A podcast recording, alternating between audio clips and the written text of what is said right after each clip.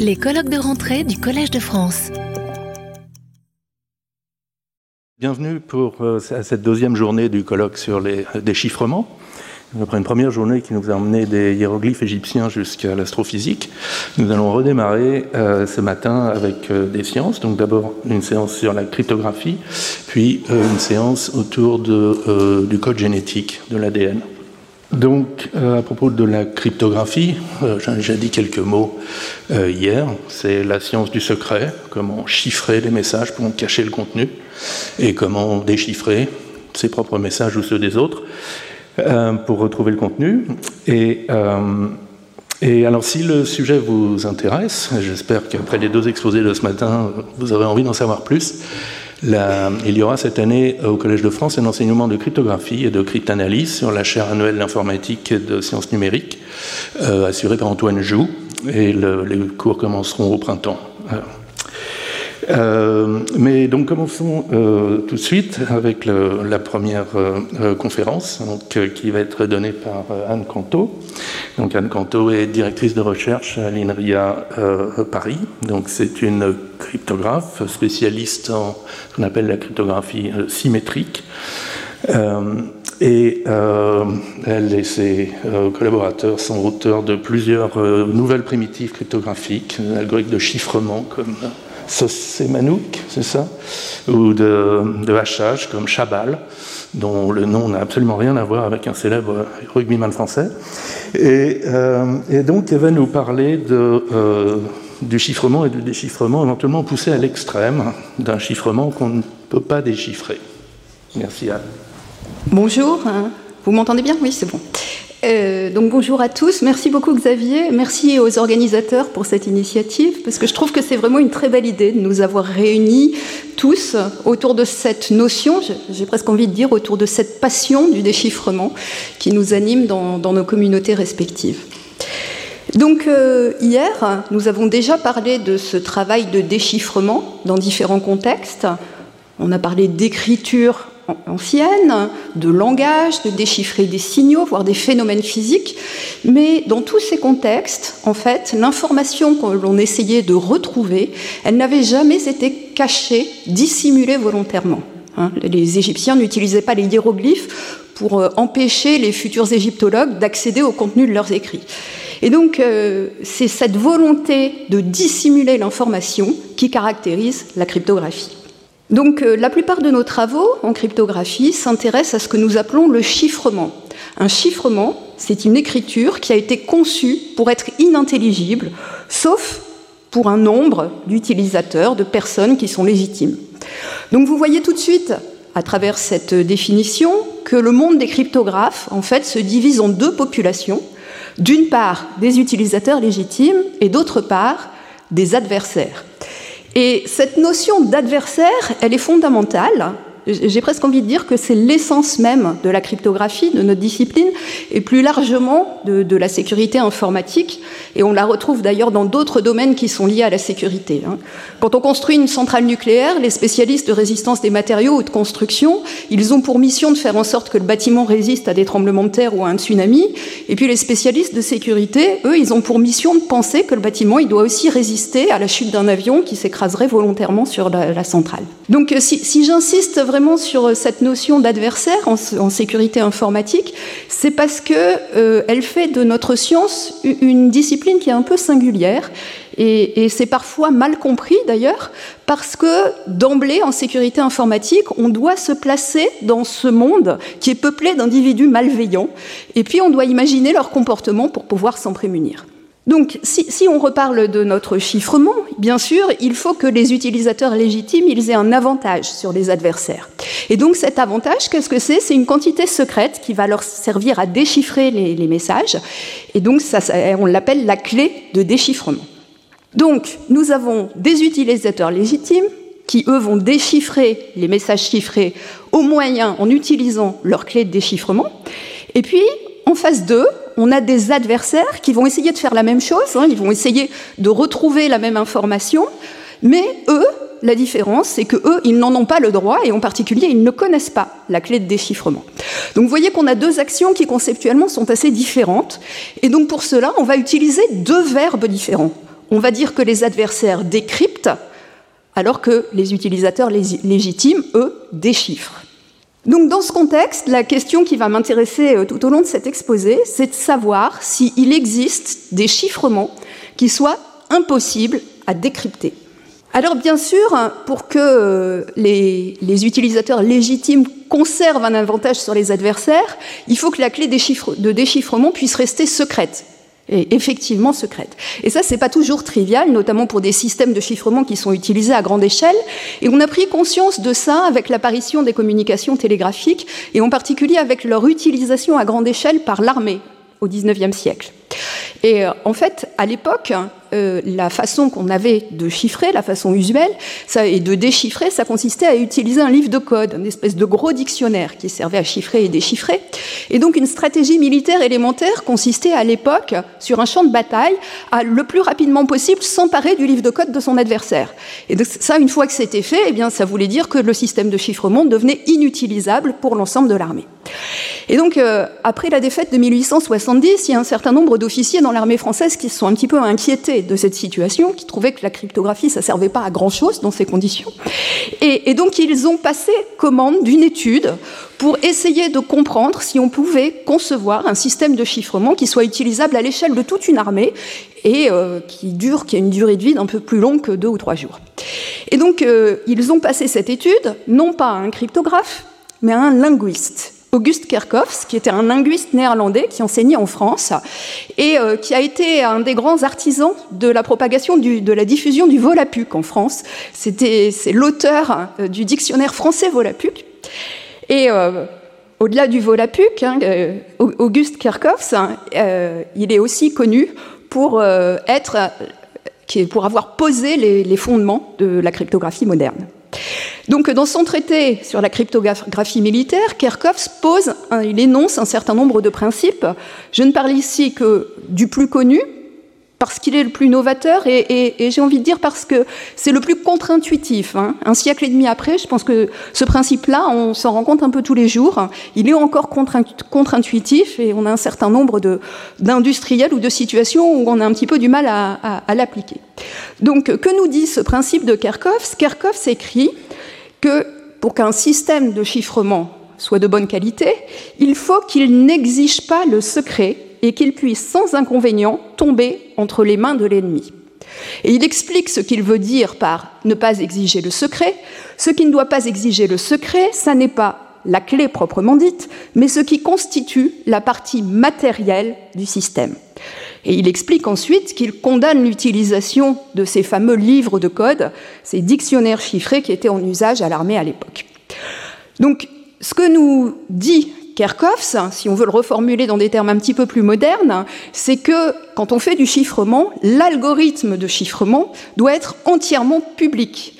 Et la sécurité du chiffrement ne doit reposer que sur un secret, une clé, qui est quelque chose qui doit être relativement court, suffisamment court pour pouvoir être échangé, communiqué facilement et surtout pour pouvoir être modifié facilement si jamais elle était compromise à un certain moment. Et puis après avoir énoncé ces fameux principes, Kerkhoffs, dans, son traité, il conclut son analyse par une phrase que, que je trouve un tout petit peu surprenante, qui est celle-ci. On m'objectera peut-être qu'il n'est guère possible d'établir un système complètement indéchiffrable. Il faut s'entendre. Je sais très bien que vouloir dans ces conditions trouver un système mathématiquement indéchiffrable est chose mathématiquement impossible. Et donc Kerkhoff s'explique ensuite qu'il pense qu'effectivement concevoir un système qui est difficile à décrypter, c'est quelque chose qui est possible, donc on peut faire des systèmes de chiffrement pour l'armée. Par contre, trouver un système mathématiquement indéchiffrable, c'est quelque chose qui n'existe pas, qui ne serait qu'une pure chimère.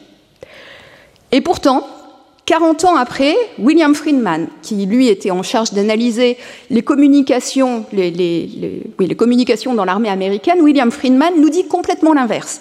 William Friedman écrit que contrairement à toutes les idées reçues, la condition d'indéchiffrabilité absolue n'est en aucun cas une pure chimère ou impossible à produire. Et d'ailleurs, il nous explique que pour s'en convaincre et, pour vérifier la validité de cette hypothèse, ben, il suffit de trouver un exemple, trouver un système qui serait absolument indéchiffrable, pour vérifier que ceci est vrai. Et il nous propose, il nous suggère un exemple. L'exemple qu'il nous suggère de, de système dont il pense qu'il est absolument indéchiffrable, c'est un système qu'il appelle la méthode de la running key en anglais et qu'on appelle maintenant en français la méthode du masque jetable. Donc, est-ce que ces fameux systèmes absolument indéchiffrables existent? Euh, Qu'est-ce qui a raison? Est-ce que c'est Kerkhoff? Est-ce que c'est Friedman? En fait, euh, il a fallu attendre une vingtaine d'années pour avoir euh, la réponse formelle à cette question. Et, et, cette réponse formelle, elle est arrivée dans les travaux de Claude Shannon pendant la Deuxième Guerre mondiale. Alors le premier rapport de Claude Shannon à la question, ça a été de définir formellement, mathématiquement, ce que l'on entend par indéchiffrabilité absolue ou indéchiffrabilité mathématique. Donc Shannon, pour cela, définit une notion que j'appellerai la sécurité parfaite, on dit parfois le secret parfait, et il la définit de la façon suivante, il nous dit qu'un système de chiffrement possède une sécurité parfaite si la connaissance du message chiffré ne fournit aucune information sur le message clair dont il provient. Hein, le message clair, c'est le message avant d'avoir été chiffré, c'est le message dont on veut protéger le contenu. Et donc euh, Shannon définit cette propriété en termes mathématiques de, la façon euh, qui est ici. Il nous dit que cette définition, cela correspond à dire, cela revient à dire que la probabilité a posteriori de chacun des messages clairs, c'est-à-dire la probabilité d'occurrence d'un message clair quand on connaît la valeur du chiffré qui lui correspond, eh bien cette probabilité a posteriori, elle est égale à sa probabilité a priori, c'est-à-dire la probabilité que ce même message clair euh, soit le bon, mais cette fois-ci quand on n'a aucune information, quand on n'a pas observé la valeur du chiffré qui lui, qui lui correspond. Et donc une formulation équivalente, c'est de dire que tous les messages clairs ont absolument exactement la même chance, la même probabilité d'être chiffrés en une valeur donnée petit c. Autrement dit, si vous observez une valeur chiffrée petit c, eh bien cette valeur, elle a la même chance de venir de n'importe lequel des messages clairs, ce qui veut donc dire qu'elle vous donne aucune information sur le message clair qui a été transmis. Voilà, alors c'est peut-être un petit peu abstrait, et je suis un peu d'accord avec Friedman pour se convaincre de ce que ça veut dire. Et, ben, sans doute, c'est mieux de regarder un exemple. Et donc l'exemple dont nous parle Friedman, c'est ce système qui s'appelle le masque jetable. On dit one-time pad en anglais. Et donc c'est un, système de chiffrement qui a été inventé dans les années 1910-1920 par Vernam euh, et peut-être par Mauborgne. Je, reviendrai sur cette question euh, juste après. Donc euh, le fonctionnement de ce système, il est très simple. On veut chiffrer un message clair. Le message clair, c'est une suite de symboles. Pour simplifier, je vais considérer que c'est une suite de lettres. Et euh, en cryptographie, on ne manipule pas des symboles, on manipule des nombres. Donc euh, toujours, on convertit les symboles en nombres. Et par exemple, ici, je vais convertir les lettres en, en un nombre de 0 à 25 qui correspond à leur position dans l'alphabet. D'accord? Donc A, c'est 0, B, c'est 1, C, c'est 2, etc. Donc, euh, on veut chiffrer ce message clair qui est système incassable. Et donc, pour cela, on va utiliser une clé secrète. Et la clé secrète, qu'est-ce que c'est? C'est une suite de lettres qui fait la même longueur que le message clair qu'on veut chiffrer, mais ce sont des lettres qui sont tirées au hasard. vous avez un exemple ici de lettres que j'ai tirées au hasard. Et comment on fait pour chiffrer le message? C'est très simple. Pour chacune des positions, on va simplement additionner le numéro de la lettre du clair avec le numéro de la lettre de la clé. Ça va nous donner le numéro de la lettre du chiffré. D'accord Donc si on regarde la première lettre de notre clair, c'est S, c'est la lettre numéro 18. On lui ajoute la première lettre de la clé qui est G, donc qui est 6. 18 plus 6, ça fait 24. 24, c'est la lettre Y.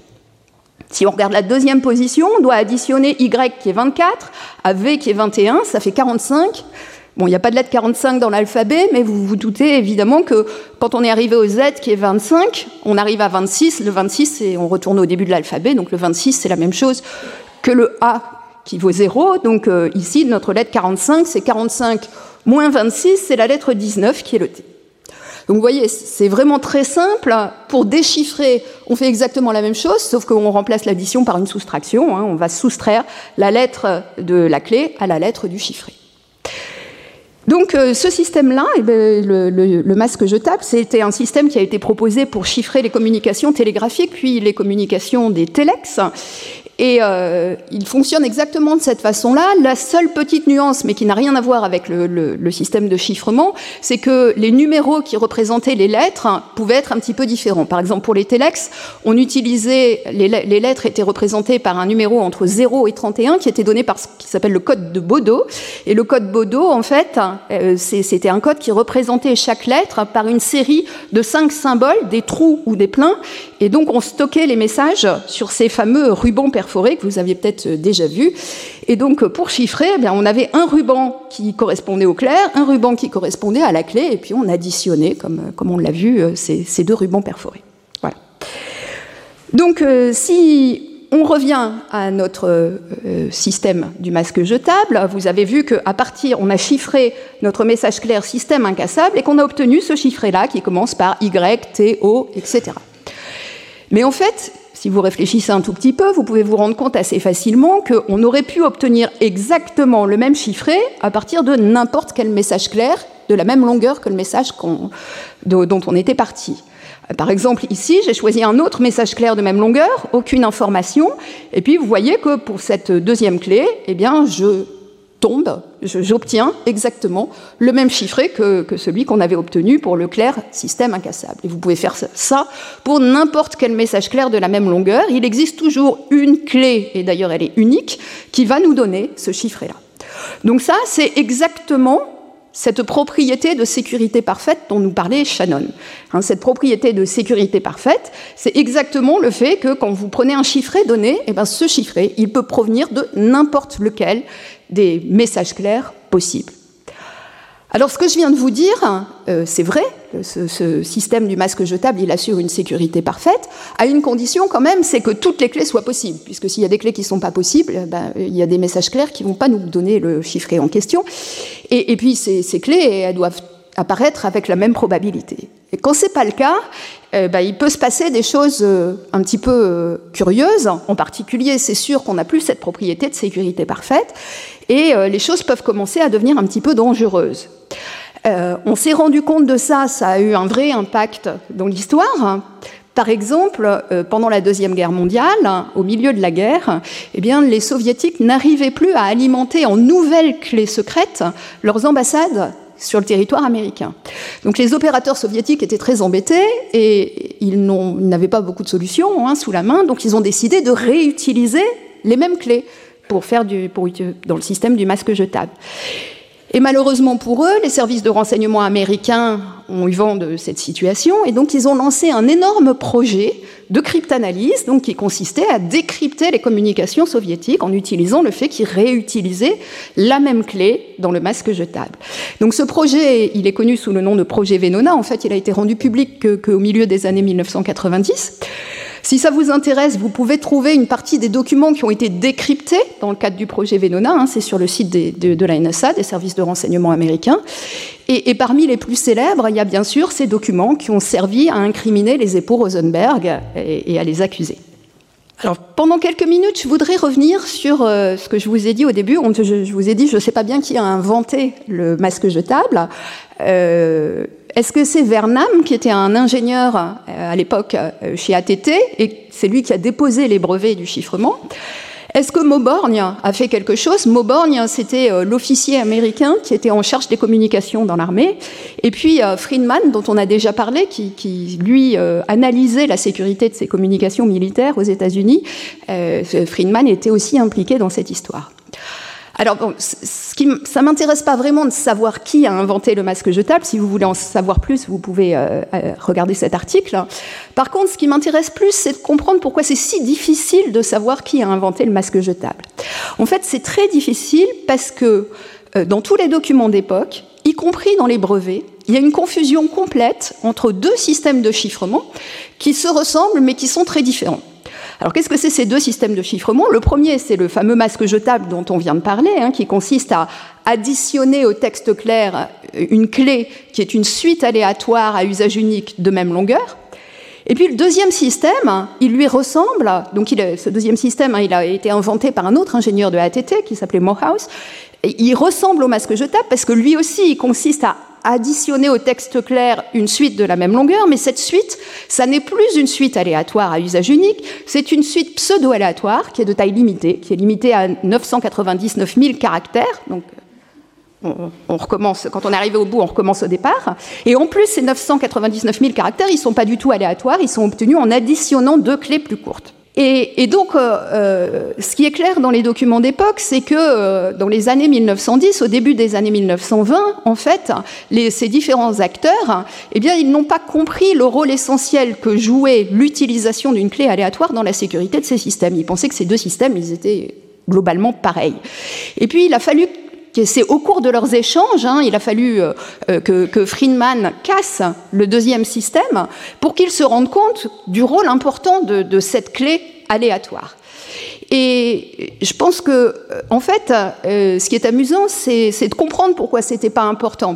Ils ont réalisé ça, mais au milieu des années 20, l'importance de cette clé aléatoire. Pourquoi c'était pas important pour eux? Bah, Parce que Vernam, c'était un ingénieur, et euh, Mauborn, Friedman, c'était des militaires. Donc ce qui les intéressait, eux, c'était de concevoir un système opérationnel. Or, un système pour lequel la clé secrète doit être aussi longue que le message est chiffré, évidemment, c'était inconcevable. Hein, pour, pour vous donner un ordre de grandeur, stocker une suite aléatoire qui soit aussi longue, enfin qui, fasse euh, un million de caractères, eh bien ça, ça, représentait, il fallait la stocker sur une bobine hein, qui avait 2 mètres de diamètre. Donc se transmettre des bobines qui ont 2 mètres de diamètre, c'était bien sûr quelque chose qui était complètement irréaliste.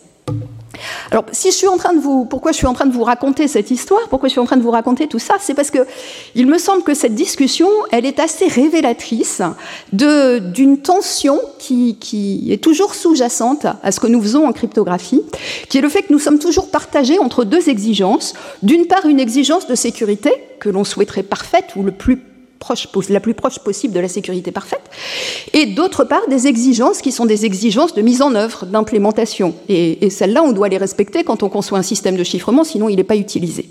Voilà, donc c'est toujours ce compromis euh, entre sécurité et, exigence d'implémentation qui fait que quand on propose, quand on conçoit un système, on est en général un petit peu sur, sur, une corde raide hein, à, cause de, de ces deux exigences-là. Donc, vous l'avez compris, ce système de masque jetable, il assure une sécurité parfaite, mais en pratique, il est difficilement utilisable. Alors évidemment, la question suivante, c'est mais est-ce qu'il existe d'autres systèmes qui, eux aussi, assureraient une sécurité parfaite, mais qui soient un petit peu plus faciles à employer en pratique que le masque jetable? Et malheureusement, le théorème de Shannon répond par la négative à cette question, puisqu'il démontre que une condition nécessaire pour qu'un chiffrement assure une sécurité parfaite, eh c'est que le nombre de clés, le nombre de clés secrètes possibles, doit être toujours supérieur ou égal au nombre de messages clairs possibles. Donc, en général, on résume ça par la phrase la clé secrète doit être au moins aussi longue que le message à chiffrer. Et, donc, euh, vous voyez bien que ça veut dire que tous nos systèmes qui ont une sécurité parfaite, eh bien, euh, en fait, ils sont pratiquement impossibles à utiliser. Alors presque impossible à utiliser parce qu'il y a quand même quelques rares cas où on les utilise. Euh, un exemple, c'est le fameux téléphone rouge entre Washington et Moscou. Vous savez, cette, hotline hyper sécurisée qui était très célèbre pendant la guerre froide, hein, celle qu'on utilisait pour la crise des missiles à Cuba.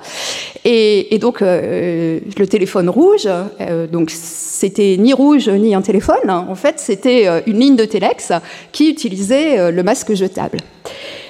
Bon, mais en dehors de cette application, que je pense maintenant on qualifierait d'une application de niche, euh, ce, qu'on est en train de dire, c'est que tous les systèmes que nous utilisons en pratique, eh bien tous ces systèmes, euh, aucun d'entre eux n'a une sécurité parfaite, et donc euh, ça veut dire que ben, ils sont tous décryptables. C'est pas très beau en français. Hein. Euh, et donc, en particulier, à chaque fois que vous utilisez un système dans la vie de tous les jours, un système de chiffrement, eh bien, l'observation du message chiffré vous donne de l'information sur le message clair qui a été transmis. Donc, la question qui est pertinente, c'est pas de savoir si cette information existe ou pas. On sait qu'elle existe. La question qui est pertinente, c'est de savoir comment on fait pour la retrouver. Et ça, c'est le travail du pan de notre discipline qu'on appelle la cryptanalyse. La cryptanalyse, c'est la science qui a pour objectif de mesurer l'effort qui est nécessaire pour casser un système de chiffrement. Et casser, qu'est-ce que ça veut dire? Ça veut dire décrypter, Ça peut même être pire hein, et, retrouver la clé de déchiffrement, ce qui permet de décrypter toutes les communications. Et comment on mesure cet effort qui est nécessaire pour casser le système? Eh bien, on la mesure par plusieurs, on le mesure par plusieurs quantités. Le temps de calcul qui est nécessaire, la quantité de mémoire dont on a besoin pour ce calcul, aussi la quantité de données. Qu'est-ce que c'est la quantité de données? Eh Bien, c'est que, en général, pour pouvoir décrypter des messages ou, retrouver la clé de déchiffrement, ben, il faut connaître quand même un certain nombre de correspondances entre messages clairs et messages chiffrés. Autrement dit, il euh, faut qu'on ait une pierre de rosette. Et, la quantité de données, bah, c'est la taille de cette pierre de rosette dont on a besoin pour casser le système. Et donc cette cryptanalyse, cette, euh, cette science, cette mesure de l'effort qu'il faut pour, pour, casser les systèmes qu'on utilise, eh bien c'est quelque chose qui est absolument essentiel parce que c'est le seul argument de sécurité qu'on a. On sait que nos systèmes, ils n'ont pas une sécurité parfaite et donc si on veut mesurer le niveau de sécurité qu'ils apportent, eh bien on a besoin de savoir euh, ben, quel effort il faut faire pour pouvoir les casser. Et donc c'est ce qu'on fait, par exemple, euh, dans des systèmes pratiques. Une, euh, une façon de construire actuellement, et qui est, très très employée, des systèmes de chiffrement, ben, ça consiste par exemple à utiliser le masque jetable, mais une version affaiblie du masque jetable. Qu'est-ce que ça veut dire? Ça veut dire qu'au lieu d'additionner au message clair une suite aléatoire à usage unique, comme on fait dans le masque jetable, eh bien on va faire ce que proposait Morehouse, on va utiliser, on va lui additionner une suite qui est une suite pseudo-aléatoire, qui est une suite qui, ressemble à de l'aléa, mais qui est produite par un automate à état fini, qui est lui-même initialisé par une clé secrète beaucoup plus courte, et puis par un, numéro public, hein, en général le numéro du message dans, la communication. Et donc ce, système de chiffrement, il va avoir une sécurité raisonnable à condition que euh, la clé C'est cette suite pseudo-aléatoire qu'on additionne au clair, eh bien, elle se comporte à peu près comme une vraie suite aléatoire. Donc, ce qu'on va demander, c'est qu'on ne puisse pas distinguer cette suite, quand on l'observe, d'une vraie suite aléatoire. Alors évidemment, au bout d'un certain temps, euh, au bout d'une certaine longueur de suite, on va pouvoir la distinguer parce que ce générateur, il a un état fini, donc au bout d'un certain temps, la suite elle va se répéter. Donc on, va s'en rendre compte. Mais la question, c'est de savoir au bout de quelle longueur de suite on va pouvoir commencer à dire ah non, cette suite, elle a été produite par un générateur pseudo-aléatoire et c'est pas une suite aléatoire. Pour vous donner une idée, euh, l'exemple le plus utilisé pour produire de, telles suites pseudo-aléatoires qu'on va utiliser dans ces versions affaiblies du masque jetable, c'est ce qu'on appelle le mode compteur. Alors le mode compteur, euh, l'idée du mode compteur, c'est de partir de quelque chose qu'on sait assez bien faire euh, en cryptographie, assez bien construire, c'est ce qu'on appelle un chiffrement par bloc. Donc, je commence par vous donner une définition mathématique. Un chiffrement par bloc, en fait, c'est une fonction bijective qui opère sur des mots de n bits et qui est paramétrée par une clé. Et euh, pour ceux à qui la définition mathématique parle pas, euh, l'intuition qui est derrière ça, c'est que un chiffrement par bloc, c'est exactement la même chose que ce qu'on fait euh, dans les petits chiffrements artisanaux quand on part d'un alphabet et qu'on permute de façon secrète l'alphabet. Vous savez, le chiffrement de César fait k égale la clé, c'est 3, donc on permute de trois positions. En fait, un chiffrement par bloc, ça fait exactement ça. Ça prend un alphabet, ça le permute d'une façon secrète qui est donnée par la clé. La seule différence, c'est que l'alphabet, c'est pas l'alphabet des lettres. L'alphabet ici, c'est un ensemble qui est beaucoup plus gros, c'est un alphabet de mots, qui sont des mots de taille euh, en bits, 64, 128 ou 256 bits. C'est un gros alphabet, mais l'idée est la même. Et donc, une fois qu'on a ce chiffrement par bloc, donc cet alphabet permuté, eh bien, comment on fait pour générer une suite pseudo-aléatoire qui peut être très longue? Eh bien, simplement, on va aller lire les, différents éléments de cet alphabet qui a été permuté secrètement. Et donc, on démarre d'une position qui est donnée par le numéro du message qu'on veut chiffrer. Donc, par exemple, pour le message 0, eh ben, on va aller lire le premier mot de notre alphabet, puis le deuxième, puis le troisième, puis le quatrième, et comme ça, on produit une suite qui peut être très longue puisque notre alphabet, il est très gros. Voilà.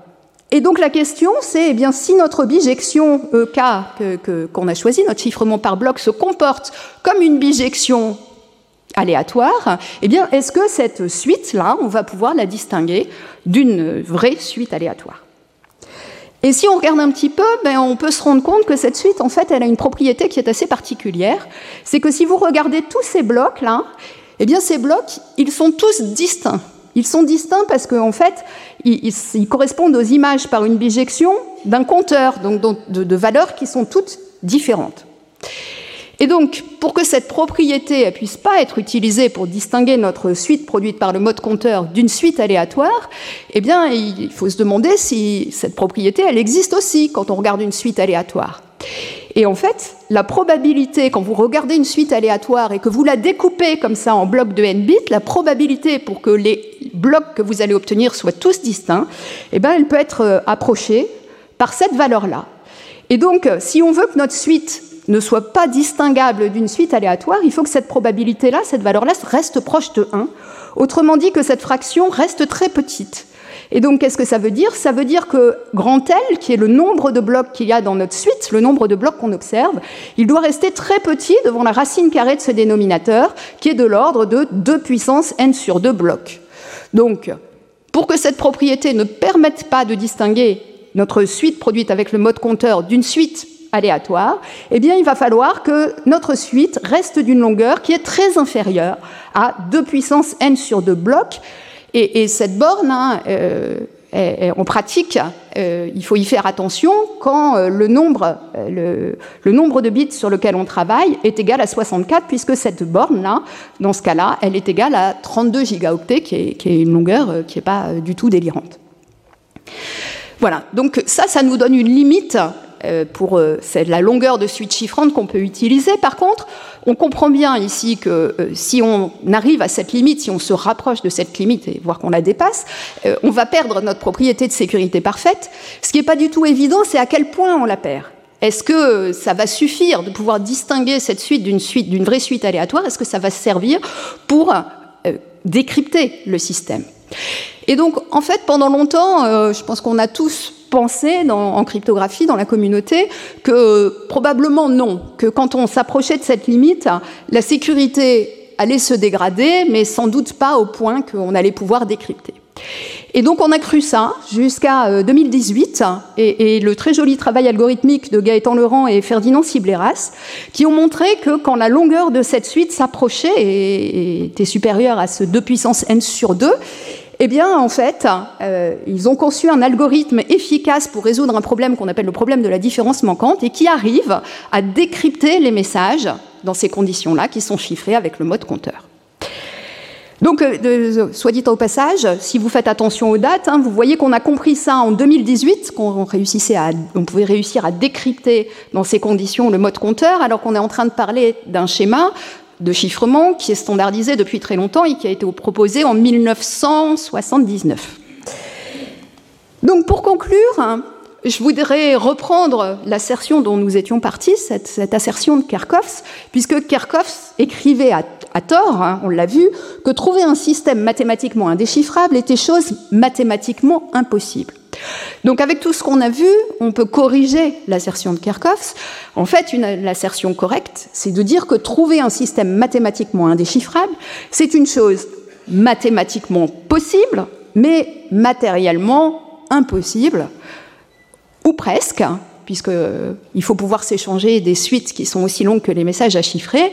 Et Eleni, juste après moi, va vous expliquer euh, pourquoi je dis ou presque. Mais pour tous les systèmes que nous utilisons à l'heure actuelle, et eh bien tous ces systèmes, euh, vous l'avez vu, aucun d'entre eux n'assure une sécurité parfaite.